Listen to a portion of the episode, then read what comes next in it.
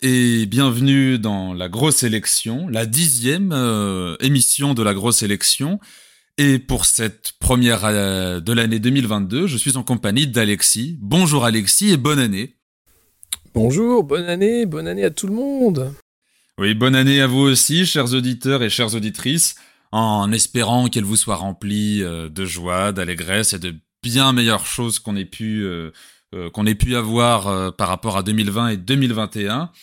Une année qui est placée sous le signe de pas mal d'événements entre la présidentielle, la Covid-19 qui continue et euh, tout un quorum d'autres événements qui peut-être seront plus festifs. Je pense à la Coupe du Monde de football 2022 qui nous attend en hiver.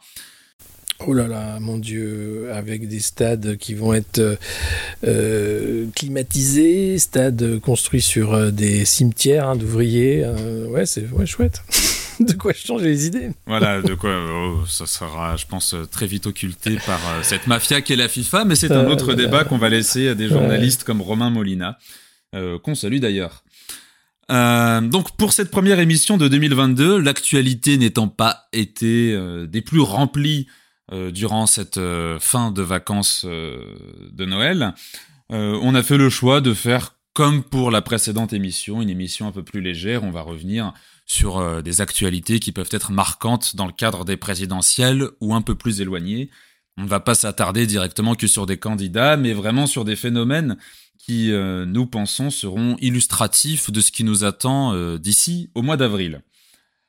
Alors, forcément, qui dit changement d'année, dit vœux du président de la République et pour ceux qui sont peut-être, on l'espère, les derniers vœux d'Emmanuel Macron depuis le palais de l'Élysée, on a eu quelque chose de gratiné.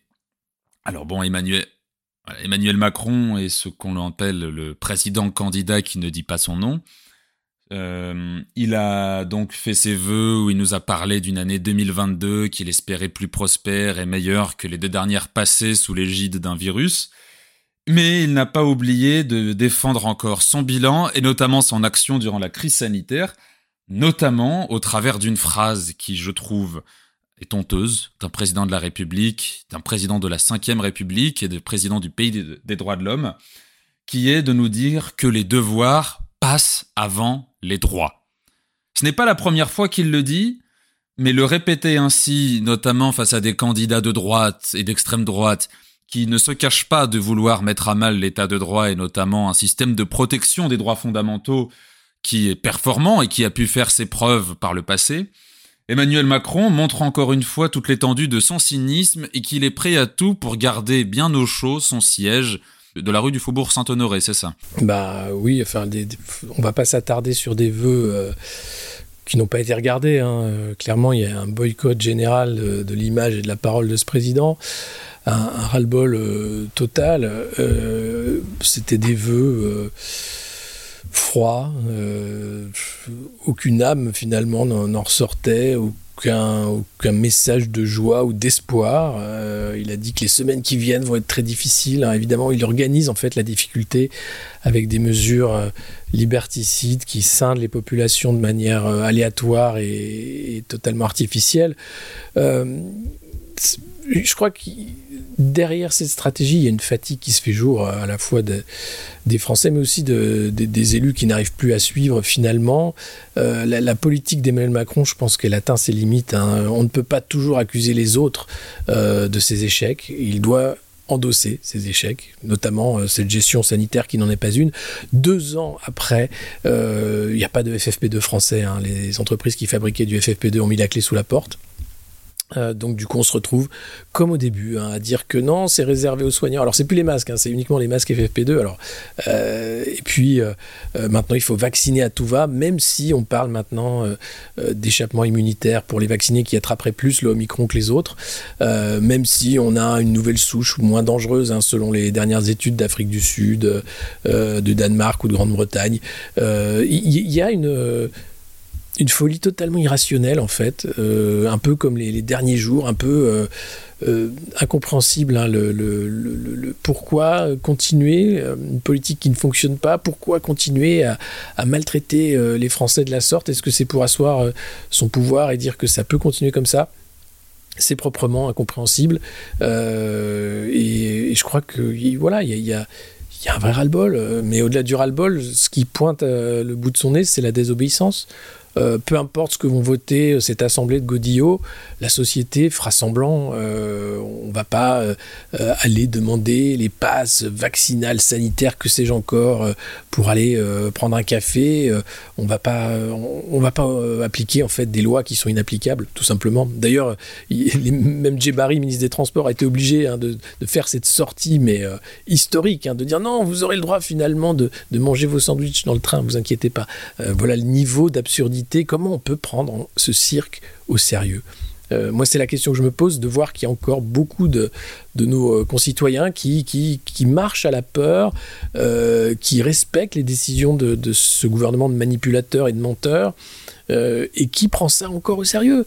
je veux dire, il y, a une chose à prendre au sérieux, c'est le, sabordage de l'hôpital public et le manque de moyens organisés c'est le mensonge, la manipulation avec la politique euh, du bouc émissaire, extrêmement dangereux. On a là affaire à, des ressorts fascistes euh, de, choisir une partie minoritaire de la population et de la montrer du doigt. C'est proprement scandaleux de la part d'un président et de sa majorité.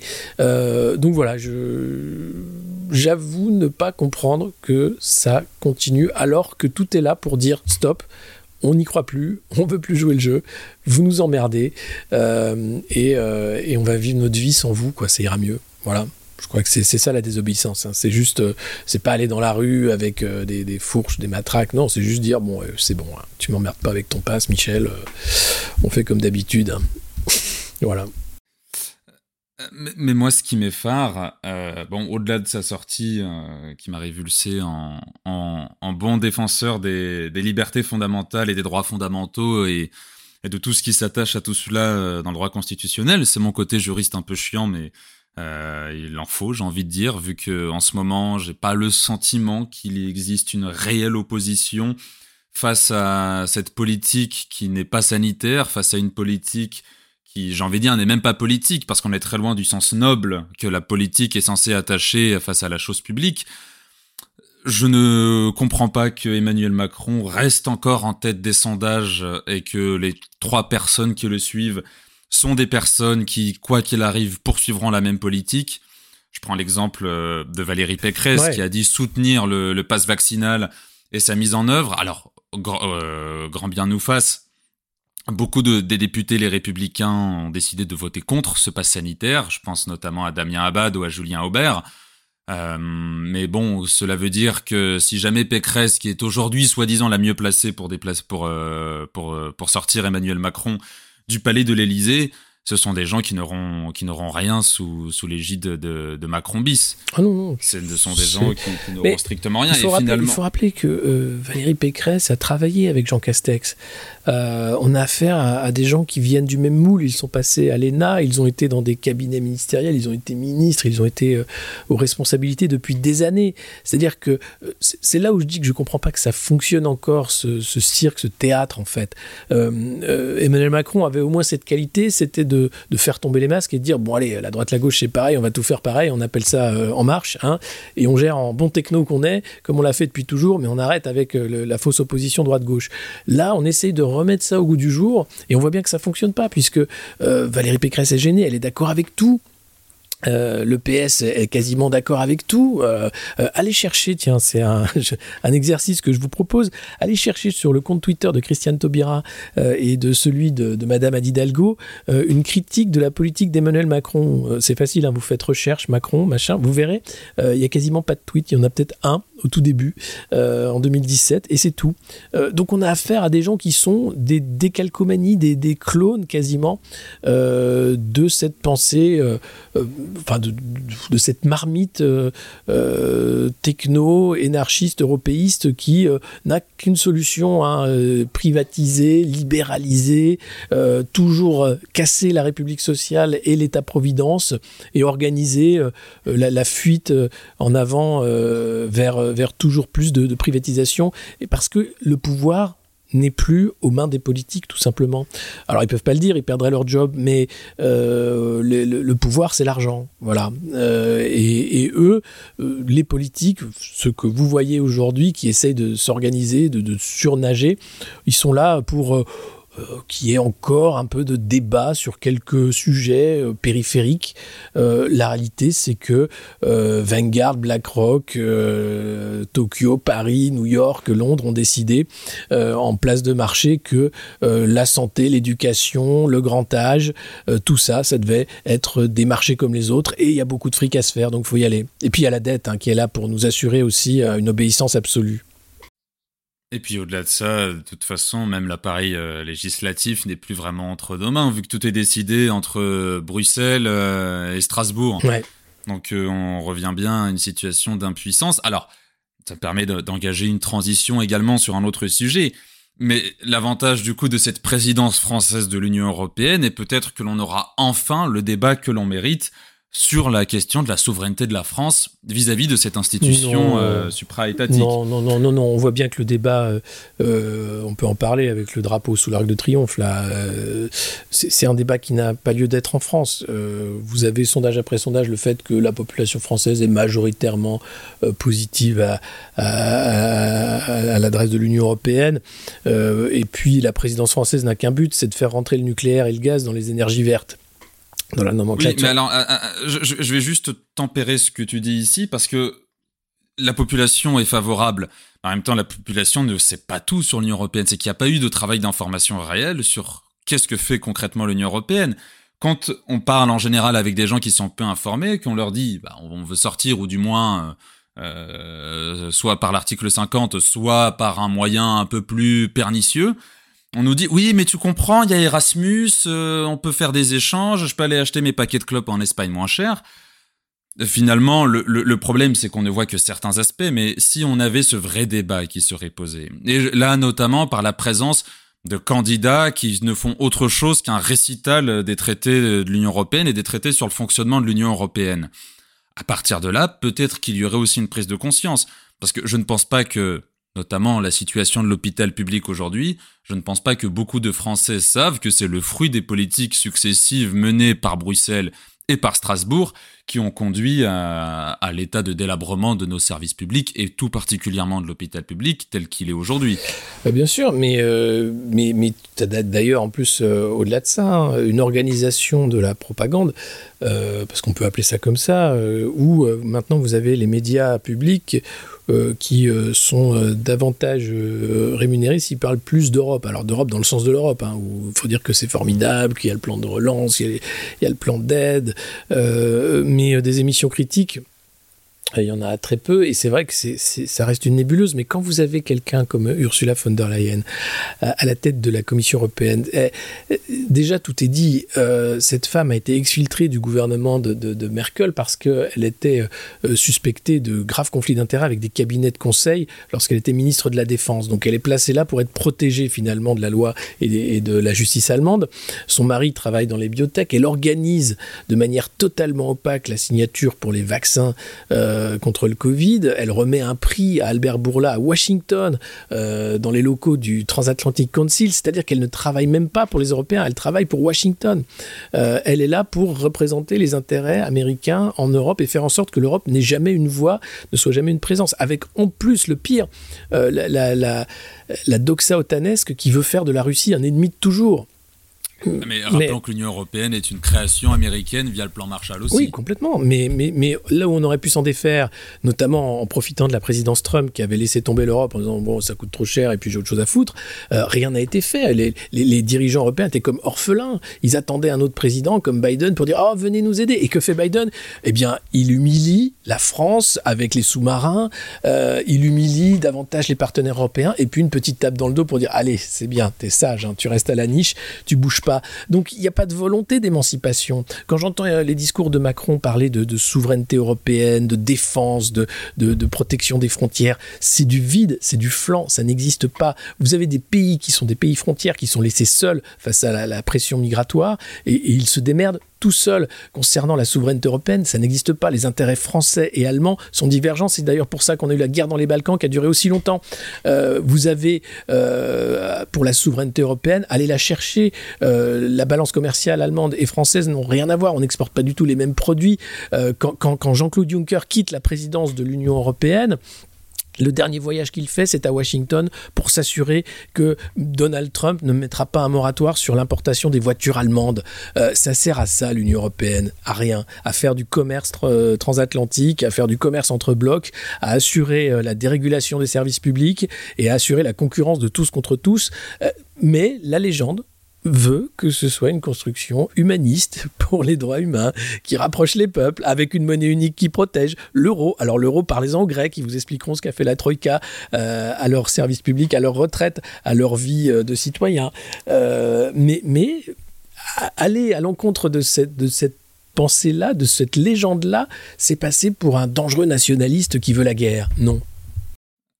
Alors là-dessus, j'aimerais j'aimerais revenir parce que c'est quand même euh, la légende la plus amusante et on l'a entendu de toute façon, d'ailleurs de la bouche de certaines personnes qui devraient, en toute logique, par leur conviction, être opposées à l'Union européenne. Je pense à toi, Sandrine Rousseau. Euh, on en parlait d'ailleurs euh, un peu en off avant, c'est que l'Union européenne ne peut pas être une construction humaniste, fondée sur les droits de l'homme, à partir du moment où son texte normatif, donc c'est-à-dire son texte qui produit des effets juridiques sur les droits de l'homme, date de la fin des années 2000 qui est la Charte des droits fondamentaux de l'Union européenne, la, seule organisation européenne qui a vraiment été construite dans une optique de construction des droits de l'homme, c'est le Conseil de l'Europe qui a donné naissance à la Cour européenne des droits de l'homme et à la Convention européenne de sauvegarde des droits de l'homme et des libertés fondamentales. Et c'est celle qu'on construit le plus, alors que c'est la plus essentielle finalement de toutes, par rapport à une autre qui d'ailleurs est née, euh, comme je disais, du plan Marshall et qui a donné naissance sous sa première version à la communauté européenne du charbon et de l'acier, paye tes valeurs. Et qui derrière n'a été qu'une construction économique, une construction par l'intégration économique de ces pays qui ont tous été saignés au profit de l'Allemagne ensuite, par ailleurs. Chose qui est assez, euh, assez amusante. On parlait de, l'euro. L'euro, ça reste euh, cette euh, monnaie qui a été indexée sur un Deutsche Mark qui était en pleine période de chute, à côté du franc fort. Donc, je sais pas quoi dire de plus. Moi, j'aimerais bien quand même qu'on ait ce débat. Alors, loin des candidats euh, qui nous font que de la posture là-dessus, comme Zemmour ou Montebourg, euh, qui n'ont strictement rien euh, de, souverainiste, puisque eux garderaient intérêt. faire primer les lois, inscrire dans la Constitution que les lois priment, etc., ça ne passera pas. Donc, bon, ça va rien changer, puisque derrière, on devra quand même adopter les directives et les règlements européens qui, euh, de toute façon, suivront toujours une logique libérale. Réformer les traités, c'est impossible. Il n'y a pas 46 000 solutions si on veut rétablir un véritable État fort, avec euh, un État-providence, avec des services publics. Ça sera de toute façon de sortir ou alors de faire un doigt d'honneur à la Commission et au Parlement et au Conseil et, à personne, la et à tous les Personne ne porte ça. Il y a le plan B de la France Insoumise. Vous avez euh, le, qui n'existe plus. Qui n'existe plus, d'ailleurs. C'est pour ça que c'est si, dans les, dans les petits candidats, bah, notamment on en a interviewé deux qui en parlaient d'ailleurs. Euh, Asselineau, euh, euh, Philippot, voilà, Vidal. Et, mais mais c'est un, impensé de la pensée politique française. On ne peut pas parler de sortie de, de l'Union européenne, alors que les Anglais ont pu le faire. Mais c'est un discours qui arrive peu à peu dans le débat, je trouve. Il a commencé à arriver en 2017 avec la candidature de François Asselineau. Et je trouve qu'il a pris de l'ampleur. Alors là, on va mettre ça au crédit d'Internet, où on a beaucoup euh, de figures, on va dire entre guillemets souverainistes, qui ont émergé. Il y a eu en partie Kuzmanovic depuis son départ de, de la France insoumise. Il y a eu le cercle Aristote. Alors après, il y a une pensée souverainiste de droite et une pensée souverainiste de gauche. On va pas la, la, dénier, les deux poursuivent des buts différents, mais il y a cette pensée. D'ailleurs, on a même une revue souverainiste qui est sortie et qui fait pas mal de bruit avec euh, Front Populaire. Donc il y a une pensée qui émerge et qui arrive à toucher des gens et qui d'ailleurs a pris encore plus d'ampleur avec la période des Gilets jaunes, où on a compris que bah, l'Union européenne, c'était peut-être pas la solution à nos problèmes, mais l'origine de ceux-ci. Eh ouais. Non, mais c'est vraiment... Euh, euh, oui, je pense qu'on aura l'occasion d'en reparler et que avec la présidence française de l'Union européenne en plus, qui sera une, une belle occasion pour Macron de, s'ériger en, héros de l'Union européenne et de préparer son avenir politique. Euh, mais c'est sûr que ça fait partie des débats qui s'imposent par le bas. Euh, mais pas encore une fois, on parlait de, voilà, de l'endogamie au sein des, des, responsables politiques. Ceux-là sont tous d'accord. Euh, Valérie Pécresse le dit, hein, elle est tout à fait pour l'Europe. Il faut un drapeau européen à côté d'un drapeau français. Puis au-delà de ça, il faut bien sûr plus d'intégration européenne, continuer à obéir aux demandes de la, de la Commission euh, de la Banque centrale également, qui fait une politique monétaire euh, incompréhensible, mais euh, qui va continuer jusqu'à l'éclatement. Bref, c'est voilà, c'est un débat qui n'a pas lieu d'être au sein des élites entre guillemets politiques de, de, notre pays. Parce qu'ils ont tous intérêt à pantoufler dans l'une des institutions européennes un jour, si jamais l'opportunité se présente, bien entendu. Alors, actualité suivante, euh, une initiative euh, faite par des jeunes et pour tous, d'après euh, ce qu'ils énoncent sur leur page Instagram, est sortie pour sensibiliser les personnes qui ne sont pas forcément les plus informées sur l'élection présidentielle. C'est l'application pour smartphone Élysée, orthographiée E-L-Y-Z-E. Élise même, car l'idée leur est venue d'une amie qui s'appelle Élise et qui a un concept très simple. Euh, pour illustrer, c'est que on a donc euh, différentes propositions des présidentielles, euh, des candidats pour les présidentielles qui sont là. Et si on est d'accord, on fait un petit swipe vers la droite. Et si on est contre, on fait un petit swipe vers la gauche, à l'instar des applications de rencontres comme Tinder, Fruits, Bumble et j'en passe. Et à la fin, selon les propositions que vous avez jugées appréciées ou ne pas forcément aimées, on peut euh, voir quels sont les candidats qui nous, correspondent le plus. L'initiative aurait pu être intéressante, d'autant qu'à chaque fois on a un petit euh, en savoir plus pour savoir qui défend telle proposition, à quoi elle correspond, quel est l'objectif derrière cette proposition. On a également des descriptifs sur euh, ce que défendent les candidats. On a un petit onglet qui, par aspects thématiques nous disent quel, euh, quel candidat va défendre quoi, par exemple sur la justice, la sécurité, l'éducation, etc. Mais cette application fait preuve de tout l'état que font les grands médias. Donc on n'a pas fini la récolte des 500 parrainages. On a aujourd'hui entre 30 et 40 candidats qui sont déclarés à l'élection présidentielle. Et on ne retrouve que les plus gros euh, dans les candidats qui sont présentés par l'application. Comme d'hab, donc, sensibiliser au présidentiel en participant à l'érection de ce mur médiatique, c'est quand même fort de café. Euh, ce sont d'autant plus des jeunes qui nous disent avoir le cœur euh, sur la, main sur le cœur pour nous dire qu'ils sont attachés à la démocratie, etc.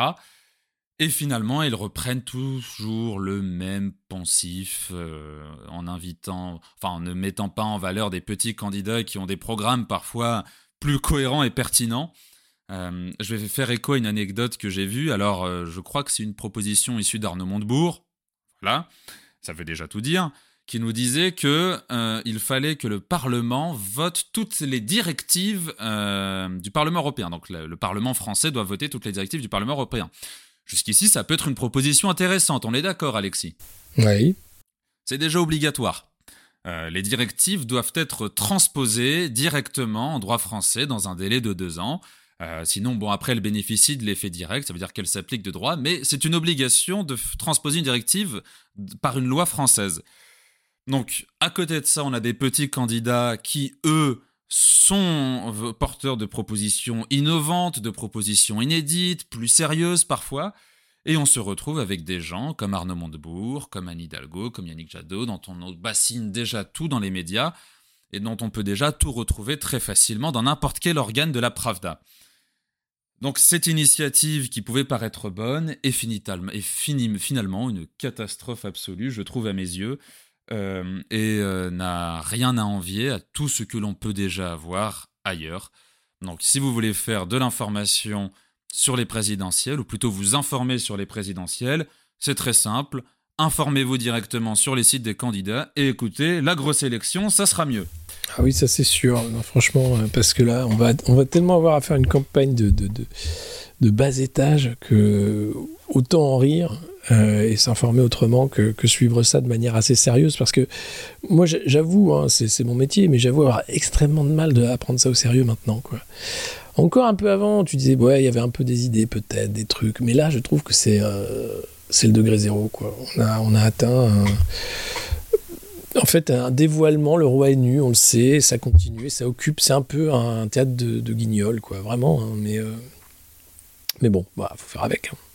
Après, voilà, bon, si, l'initiative nous entend, les, les, jeunes étudiants qui ont fait cette initiative nous entendent, vous avez pas mal de candidats à rajouter et de programmes à regarder, à analyser pour les introduire dans votre, dans votre application. Ça sera peut-être mieux, plus intéressant et plus pertinent que de venir avec des candidats qui eux-mêmes se présentent avec strictement rien de sérieux.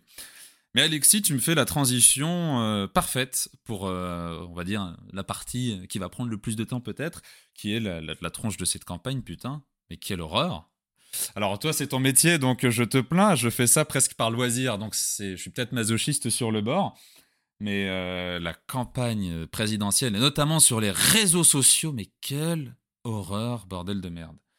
Navré de, ma vulgarité, mais... Ben, on a affaire à. Enfin, après, c'est pas nouveau. Hein. Ça fait quelques années maintenant que les réseaux sociaux ont pris une part importante hein, dans, dans, les campagnes politiques. C'est Obama qui a inauguré un peu le bal, euh, suivi par euh, Ségolène et son désir d'avenir.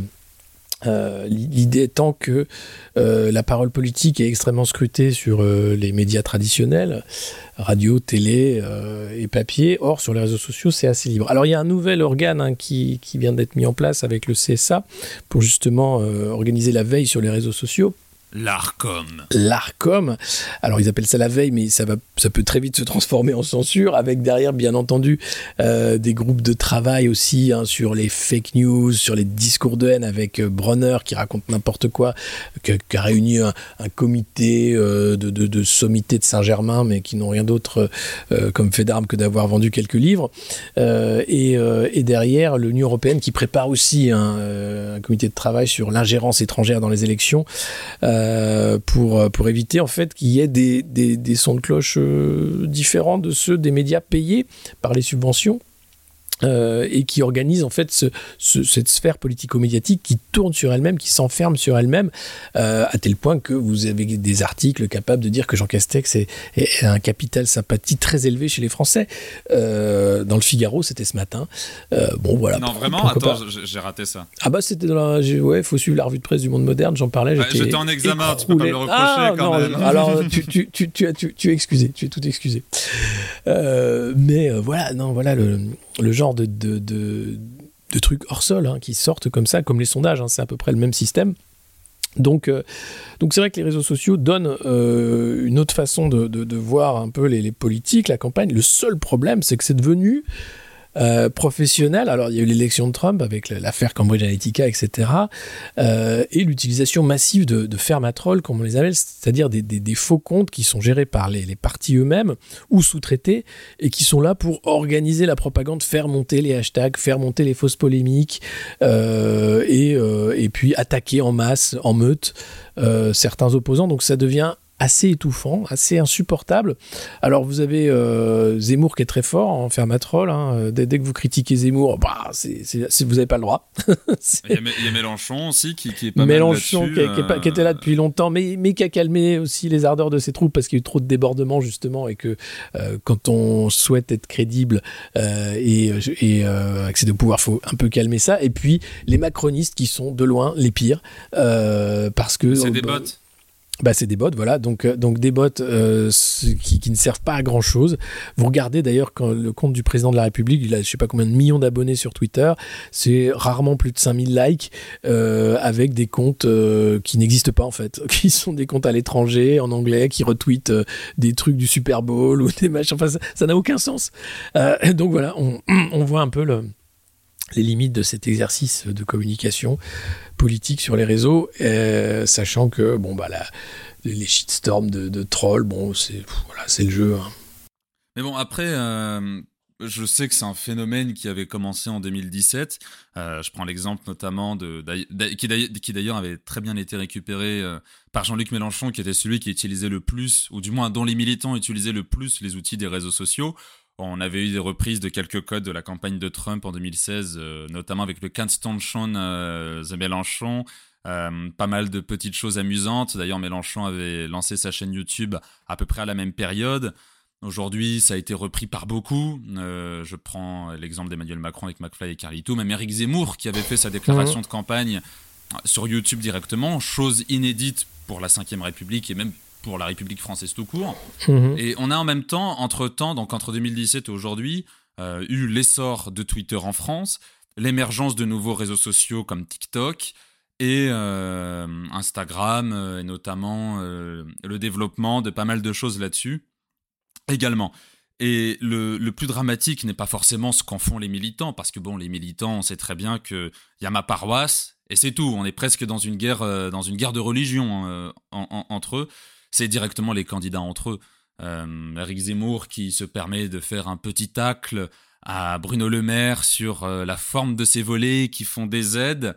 On a aussi euh, Jean-Baptiste Djebari qui sur TikTok euh, nous abreuve de vidéos, de vidéos, de vidéos euh, en reprenant les tendances. Jean-Luc Mélenchon qui est très actif également dessus. Et on se demande où sera le fond. C'est que les jeunes, on a, compris avec la marche pour le climat, etc., que les jeunes veulent s'engager. Que les jeunes, en politique aujourd'hui, veulent participer, veulent participer à la prise de décision. Donc je prends l'exemple de la marche pour le climat, mais il y a les questions de climat, les questions des minorités, les questions des discriminations, etc. Les jeunes veulent s'engager. Donc on assiste au fait que les candidats veulent tous les ramener vers eux en utilisant leur code. Alors parfois c'est bien fait, euh, Djebari, Zemmour et Mélenchon, je trouve, s'en débrouillent pas trop mal. Parfois c'est fait de façon putassière et ça va toucher un public qui n'a pas forcément un âge de voter. C'est le cas d'Emmanuel Macron avec ses questions-réponses sur TikTok durant l'été concernant l'épidémie ou la vidéo avec McFly et Carlito. Et parfois c'est catastrophique. Euh, là c'est Anne Hidalgo et tant d'autres. Et c'est là où euh, finalement je me pose la question du c'est bien de vouloir ramener les jeunes comme ça par des petites vidéos comiques, par des petits tacles, etc. Mais les jeunes, ils ont aussi des exigences. C'est d'ailleurs pour ça qu'on considère les 18-24 comme étant la population qui va le plus s'abstenir. Est-ce vraiment pertinent d'user et de user de codes comme ça euh, quand euh, d'autant plus euh, finalement cela ne plaît qu'à un public de boomers sur Twitter Je prends l'exemple de ceux dont tu parlais, les macronistes qui insultent, qui ne dépassent pas, je pense, le seuil des 50 ans, dans le sens ils ont tous plus de 50 ans. Et il y a une autre question qui me vient sur la question des réseaux sociaux, c'est qu'on sait que Trump a été élu par la force de Reddit, qui est le plus grand forum, euh, Reddit et 4chan, qui sont les deux grands forums américains. En France, on a à peu près la même chose avec le 1825 de jeuxvideo.com, qui entre-temps s'est pris des, belles bouffes de censure. Euh, est-ce que celui-ci réussira à avoir la même force qu'il a eu en 2017 pour Mélenchon et Marine Le Pen? Parce que là, avec Zemmour, j'imagine que c'est la folie. J'ai pas encore remis les pieds, donc euh, je ne sais pas. Et si oui, est-ce qu'on aura vraiment une campagne aussi dégueulasse que USA 2K16 C'est la grande question que j'ai. Je sais pas. Je pense que c'est. Euh, c'est devenu euh, une habitude. Finalement, oui, c'est rentré. Il n'y aura pas la nouveauté qu'il y a eu. Donc, euh, à la fois, il y a, une connaissance de ces réseaux-là la guerre va se faire, je pense, euh, sur Instagram, sur TikTok, justement, chez les jeunes, hein, abstentionnistes, euh, euh, qui savent pas vraiment. D'ailleurs, Macron l'a dit hein, très tôt qu'Instagram serait la clé de cette campagne. TikTok aussi, hein, c'est pas pour rien que Jay Barry fait des vidéos, que, que Marlène Schiappa travaille avec des influenceuses. L'idée, c'est vraiment d'aller au degré zéro de l'argument politique, de faire de la propagande, quel que soit le sujet, d'enrober ça de manière mais, mais, tous les partis le font, hein, euh, attention. Sauf que je trouve que c'est assez théorisé par La République En Marche, avec Gabriel Attal, hein, lui aussi, qui faisait des Twitch avec des, des, des, influenceurs. Il en a fait euh, qu'un seul. Oui, il en a fait qu'un seul parce qu'après il a été porte-parole, mais mais euh, mais, il quand était même. porte-parole quand il l'a fait, je crois. Ah ouais, ah d'accord. Il était déjà porte-parole et il en a fait qu'un seul parce que ça a été un bid absolu et que les influenceurs, euh, je ne sais plus qui, mais il y a un influenceur qui lui a remis. ah oui, qui lui a posé une vraie question. Ouais, ouais. On n'est pas là pour vous poser des questions. Euh, si si, il lui a dit, bah, c'est pas à nous d'être là, quoi. Ouais, c'est aux journalistes de faire ça. Ouais. Non, non, mais bien sûr. Donc on voit bien que toute la l'organisation autour de ces élections va se faire sur le, thème de voilà la propagande électorale. Ça s'appelle d'ailleurs comme ça. Euh, les, les, les, les, petits livrets que vous recevez euh, ou pas, hein, puisque au régional, on a vu que les livrets n'arrivaient pas euh, dans vos boîtes aux lettres. Donc voilà, c'est bon, c'est un, c'est un, c'est un, nouvel outil, on va dire. C'est pas non plus révolutionnaire. ça rajoute du bruit et de la fureur. Bon, voilà. Hein. J'ai pas, j'ai pas grand chose à dire là-dessus c'est pas forcément révolutionnaire, mais c'est la première fois que ça arrive en France. c'est la première fois qu'en France, enfin, je fais pas écho de 2017 parce que 2017 c'était très restreint. Là, on sent que tous les candidats ont récupéré durant ces cinq dernières années, ils ont récupéré du coup le, les réseaux sociaux. On a eu, euh, pendant le premier confinement, j'y pense, les, les, YouTube de Nicolas Dupont-Aignan. Euh, au début, c'était surtout Mélenchon et Florian Philippot qui le faisaient. Alors, Philippot s'est calmé depuis son départ du, du Rassemblement National, où là, c'était la foire, je drague la jeunesse. Je mets des petits mèmes de jeuxvideo.com sur ma tasse quand je bois mon café, etc. Donc, mais on, parlait de fond, c'est que on avait quand même du fond dedans. Alors, euh, c'est un fond qui vaut ce qu'il vaut, hein, on va pas préjuger les, idées de chacun, quoique. Mais on n'était pas sur euh, quelque chose d'aussi bas que là. Parce que le format TikTok, qui est de faire une vidéo d'une minute où faut être catchy pour avoir les likes et le référencement, etc., euh, ça va obliger finalement à, faire toujours plus dans le ridicule, toujours plus dans, de la bassesse dans de la bassesse. Et c'est là où je suis inquiet. Alors, c'est assez paradoxal parce qu'en même temps, le politique qui plaît aujourd'hui le plus aux jeunes, c'est Raphaël Glucksmann, qui utilise plutôt bien, lui, les codes Instagram, etc., mais qui euh, ramène du fond, qui plaît aux jeunes parce qu'il ramène du fond. D'ailleurs, ses livres euh, marchent très bien auprès des lycéens et des, étudiants. Donc, est-ce qu'il n'y a pas un coche qui est en train d'être raté oui, je pense. S'il y a un côté. Euh, il faut faire la balance entre le fond et, la forme, c'est sûr, entre euh, qu'est-ce qui fait que les gens se déplacent au final? À la fin, c'est quand même les idées, c'est pas. Mais c'est aussi la gueule du candidat. Hein. Malheureusement, ça reste quand même un jeu de. Un, jeu extrêmement personnalisé, un jeu extrêmement infantilisant, hein, malheureusement. Euh, donc bon, bah, il, faut, faire avec tous ces paramètres. Euh, je pense que la France mérite mieux que la Ve République telle qu'elle a été en plus euh, s'aborder au fil des réformes.